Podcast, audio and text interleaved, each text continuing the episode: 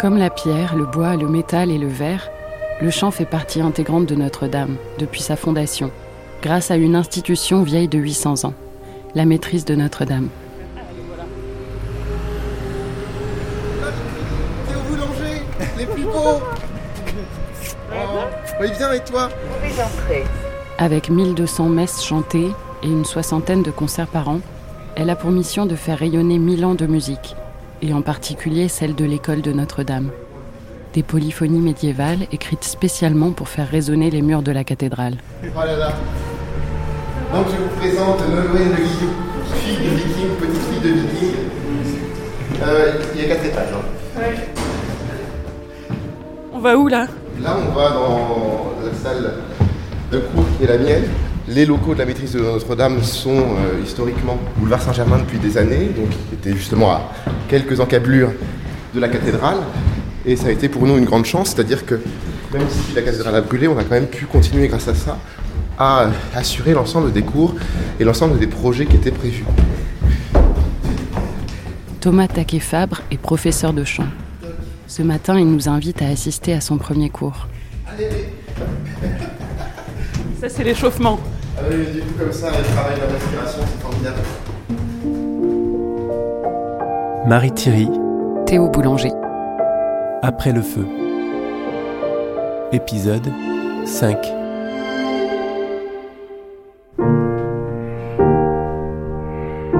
Seit ich ihn gesehen, glaub ich Ouais, c'est pas grave, non, mais c'est vraiment ça dans l'idée.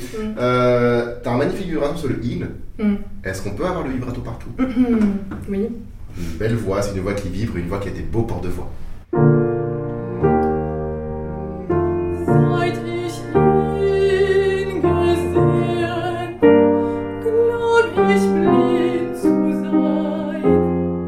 La maîtrise de Notre-Dame, c'est une structure qui est.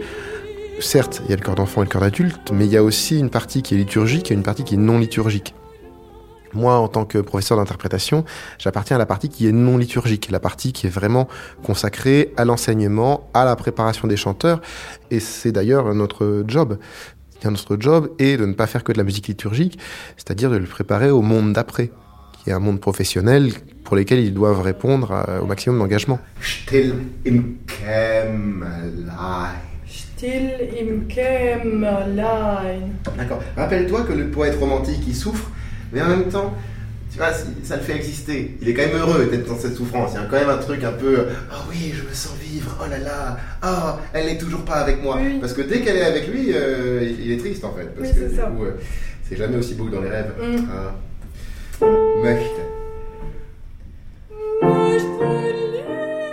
Quand on t'écoute enseigner, on sent beaucoup de joie. Bah, il faut quand même. Moi, c'est un, un des trucs qui m'a manqué. Si on stimule pas le travail personnel par euh, beaucoup de bienveillance et de joie et leur montrer que ce qu'il faut faire et ce qu'ils doivent faire, c'est pas que des contraintes et des heures de technique, mais aussi un résultat qui en vaut la peine, ben, ils vont le faire. Si on leur euh, rappelle juste qu'il faut qu'ils passent euh, une heure entière à apprendre par cœur et que la semaine prochaine, il va y avoir contrôle, bon, ils peuvent aussi le faire, mais ce sera peut-être plus triste. Et toi, ça te procure de la joie? C'est court? Ouais, parce qu'ils sont chouettes. Mais oui, on a quand même cette chance d'avoir des étudiants qui sont très motivés, qui sont euh, très engagés. C'est vraiment une spécificité de Notre-Dame, je dois dire. J'ai enseigné dans pas mal d'autres structures et j'ai rarement trouvé une telle bienveillance, y compris une bienveillance entre eux. Et du coup, on, on est fiers en fait de ce qu'ils font. Moi, je suis vraiment, vraiment très, très fier d'eux. Chouette. Et ben, il faut qu'on s'arrête. Toc. Merci. C'est trop bien.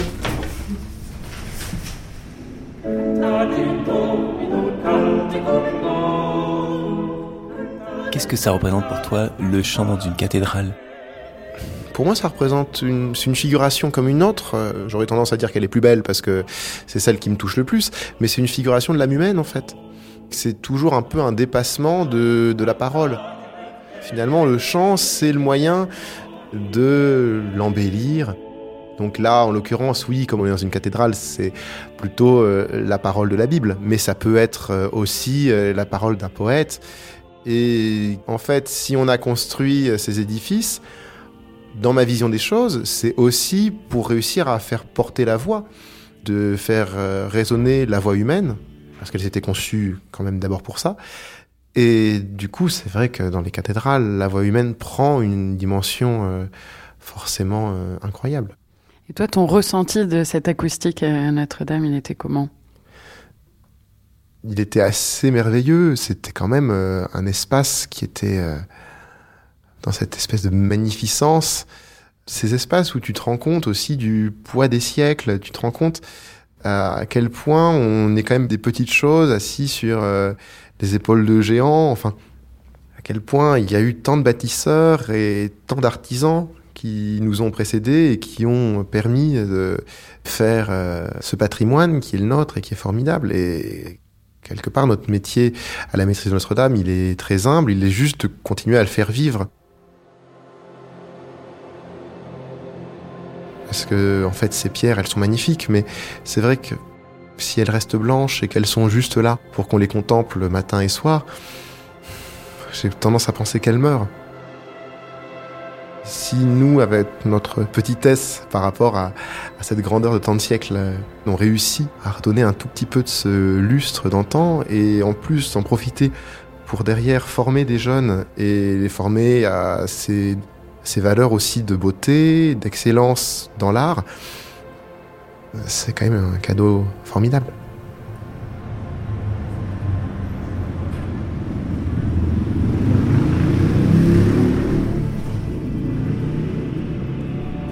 En attendant de retrouver la cathédrale, les chanteurs de la maîtrise sont devenus nomades.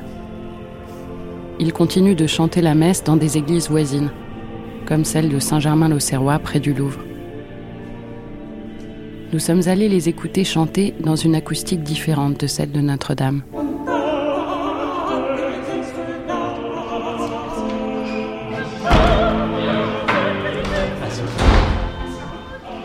Moi, je m'appelle Hermione Bernard. J'ai 24 ans. Et voilà, j'ai intégré la maîtrise. euh, c'est ma quatrième année là. Alors, Nicolas Islo, 22 ans, c'est ma cinquième année à Notre-Dame. Après le bac, euh, voilà, je me suis assez vite dirigée vers euh, cette école. Je suis rentrée l'année où la cathédrale a brûlé. Donc, bah, en avril, donc j'ai fait quoi 6-7 mois, quoi. Mais par contre, Nicolas, Moi, j'ai fait un an et demi. Voilà. Alors du coup, en fait, on est en études. Là, nous, on fait donc euh, les offices et bien sûr aussi, on a des cours pour évoluer euh, tout le temps. Plus la saison de concert, donc qui était à Notre-Dame avant, mais qui maintenant, comme du coup, on n'a plus notre euh, maison, on fait donc plein de de concerts euh, ailleurs. Ça faisait quoi de chanter euh, Quel est pour vous le son de Notre-Dame? Euh, 8 secondes de résonance, déjà. c'est grand, c'est pas facile, mais euh, ça dépend pour quel répertoire, pour quel genre de musique. Le répertoire qui a été écrit euh, pour et dans les murs de la cathédrale, c'est euh, c'est évidemment adapté pour ce genre d'acoustique, comme le chant euh, grégorien ou ce genre de choses. Et quelle est la différence? Pourquoi ça a été composé pour la cathédrale? Le fait qu'il prenait en compte le- la résonance, qui n'est pas évidente pour toutes les musiques. C'est parfois plus difficile de, chanter dans des lieux aussi grands. Comme c'est év- évidemment très grand, très haut, ça fait que ça peut très vite se, perdre en fait au niveau du son, vous voyez. Et donc ça fait euh, au fur et à mesure, euh, selon l'emplacement du public, euh, la musique est, est noyée dans l'acoustique aussi grande. Et donc on a deux grands compositeurs en fait qui se dégagent de cette période-là, qui sont Léonin et Perrotin. Donc là, les notes sont faites pour être noyées. Bah, il y a un peu de ça. un, ouais, il y, a un- il y a un petit peu, ouais, ouais, un peu de ça. Mm. Léonin et Perrotin ont dirigé la maîtrise de Notre-Dame au XIIe siècle. En musique, ils font partie des fondateurs de la polyphonie. Cela consiste à jouer plusieurs phrasés musicales en même temps. C'est à cette époque que Notre-Dame a une influence musicale majeure dans toute l'Europe. Un édifice inspirant donc, et qu'on entend résonner grâce à cette archive sonore.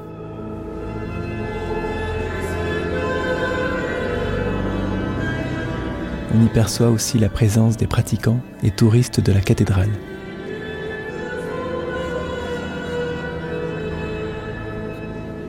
Oui, on était en, en eau bleue, un peu comme euh, on nous appelait les Schtroumpfs. Et euh, à chaque fin d'office, quand on finissait la procession, il y avait tous les touristes qui étaient autour de nous pour prendre en photo, et puis on se retenait de rire en fait.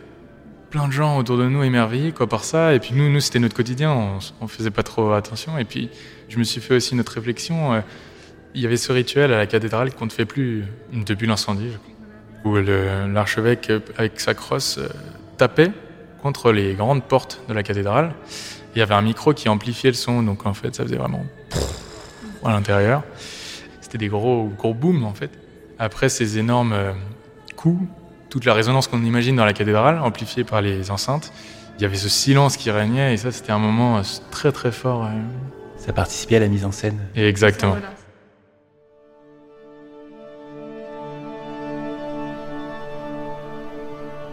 La musique n'est pas faite pour remplir le silence, mais le silence est fait pour remplir la musique. C'est des choses qui se complètent et, dans une acoustique telle que Notre-Dame, c'était vraiment un échange euh, avec beaucoup de force.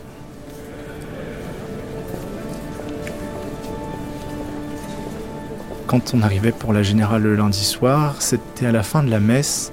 Donc il y avait les derniers touristes ou les fidèles qui étaient là, qui sortaient de la cathédrale parce qu'elle était sur le point de fermer. Et donc nous, on, arrivait entre ce moment de vacarme où tout le monde doit sortir. Et une fois que les portes étaient fermées, il y avait ce silence absolument, absolument ahurissant qui nous envahissait, où en fait on sentait le, le caractère grandiose de cet endroit. C'est pas un silence vide en fait, c'est un silence qui est extrêmement rempli et euh, on sentait que c'était un lieu chargé d'histoire. C'est là où on se rend compte de la nécessité de, de faire de la musique et de, de le transcender. Mathieu Valenzik est chanteur professionnel. J'ai la gorge complètement prise. Et tu chantes ce soir Je chante ce soir, je chantais ce matin. Nous avons pu le rencontrer avant une de ses représentations au Théâtre du Châtelet à Paris. Au Châtelet, donc en fait, je peux pas me permettre de- d'avoir une sinusite ou un truc comme ça. Ouais. Moi, je vais peut-être pas boire en même temps. Oh, tu fais comme tu le sens. Sens-toi très libre. Donc, Est-ce que Mathieu, tu peux nous dire un peu euh, bah, qui tu es, te présenter euh, simplement Je suis chanteur euh, lyrique, baryton, ancien élève et étudiant de la maîtrise Notre-Dame de Paris. J'ai commencé à l'âge de 11 ans, en 2007, jusqu'en 2018, l'année avant l'incendie de la cathédrale. Donc, tu étais aussi enfant dans le cœur d'enfant? J'ai commencé enfant, mes premiers concerts à Notre-Dame et avec la maîtrise, c'était au cœur d'enfant. C'était quand même le, début de ma, vocation de chanteur. C'est là où, j'ai mes premiers vraiment grands souvenirs de concerts, euh, d'émotions musicales euh, à la cathédrale et, et dans des programmes euh, magnifiques. Par exemple, la première fois que j'ai chanté à la cathédrale, c'était lors de la venue du pape Benoît XVI en France en 2008. Forcément, c'est un événement exceptionnel. On se sentait vraiment acteur et euh, on avait une responsabilité euh, quasi nationale quoi, à ce niveau-là. Et du coup, tu as vécu 10 ans avec la cathédrale. Exactement, c'est ça. De jour en jour, euh, je l'ai très bien connu. euh, c'est un peu un tout en fait, parce que grâce à la musique, j'ai connu la cathédrale. Grâce à la cathédrale, j'ai noué des amitiés. Et encore une fois, cette responsabilité d'être une vitrine de quelque chose qui nous dépasse complètement, qui était la cathédrale, qui était là depuis presque un millénaire. Et en fait, c'était une responsabilité et un privilège aussi.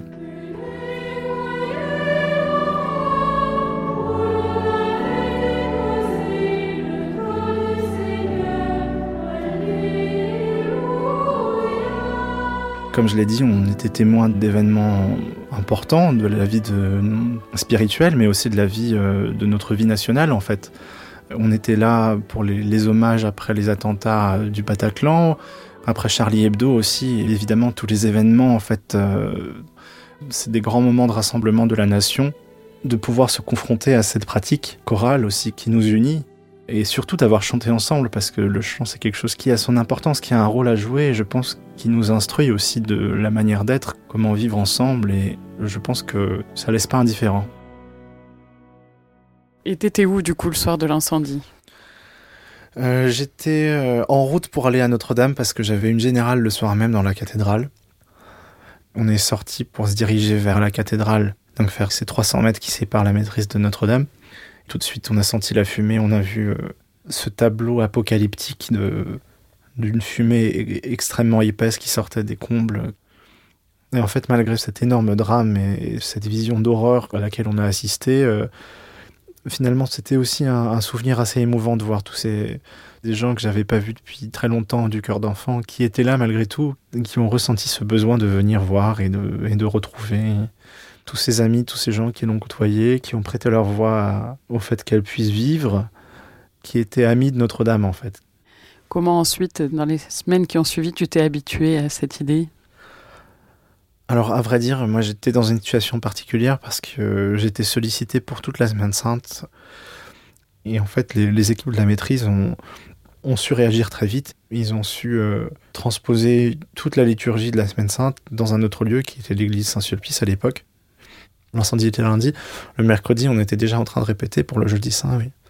Et le jeudi, tu chantais. Et le jeudi, je chantais. Et le vendredi, je chantais. Et le samedi, je chantais. Et le dimanche de Pâques, je chantais euh, à Saint-Eustache. euh, une messe très solennelle aussi. euh, voilà, avec le président de la République. Et bien sûr, en lien avec Notre-Dame. Est-ce que ça fait du bien de chanter quand on a des émotions comme ça? Oui, bien sûr que ça fait du bien de chanter parce que la musique, elle a son rôle à jouer dans des moments comme ça. Mais ce qui fait encore plus de bien, c'est de chanter ensemble en fait. C'est se retrouver des gens qui ont tous une histoire différente euh, et pourtant qui sont attachés aux événements qu'on a vécus ensemble. Et en fait, euh, au-delà du pouvoir de la musique, c'est le, pouvoir de la musique partagée et de, voilà, se retrouver. Chanter ensemble, c'est aussi euh, être ensemble. Vous, on a vu, vous avez continué à chanter, enfin vous êtes allé chanter dans la cathédrale en chantier. Et oui, on a réussi à venir avec huit chanteurs dans la cathédrale. Henri Chalet, directeur de la maîtrise. C'était curieux, hein, puisqu'on était en bottes, euh, en casque. Il faisait extrêmement froid, évidemment, puisque c'est un chantier. Il y a des trous partout dans la cathédrale, euh, puisqu'il y a des trous dans la voûte. Euh, on se disait, ça va pas sonner du tout, ça va être euh, compliqué, euh, comme en plein air. Et en fait, euh, c'était très agréable et très facile. Plutôt une bonne découverte. Je pense que comme elle sera refaite à l'identique, on va pas avoir un choc dans le changement acoustique au moment où ça rouvrira.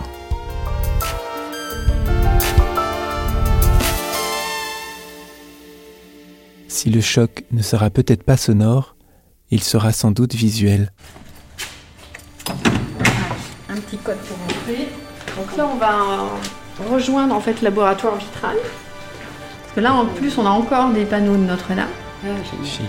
Dans le prochain épisode, nous irons à la rencontre de ceux qui redonnent à Notre-Dame sa lumière. Donc la lumière, la lumière, c'est euh, l'élément substantiel du rassemblement. Le rassemblement se fait dans la lumière.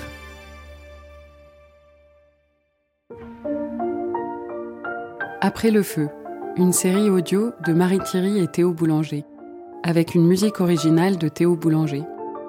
La production a été assurée par Marion Papillon et Elisa Mignot. Une série coproduite par Z et Initial Studio.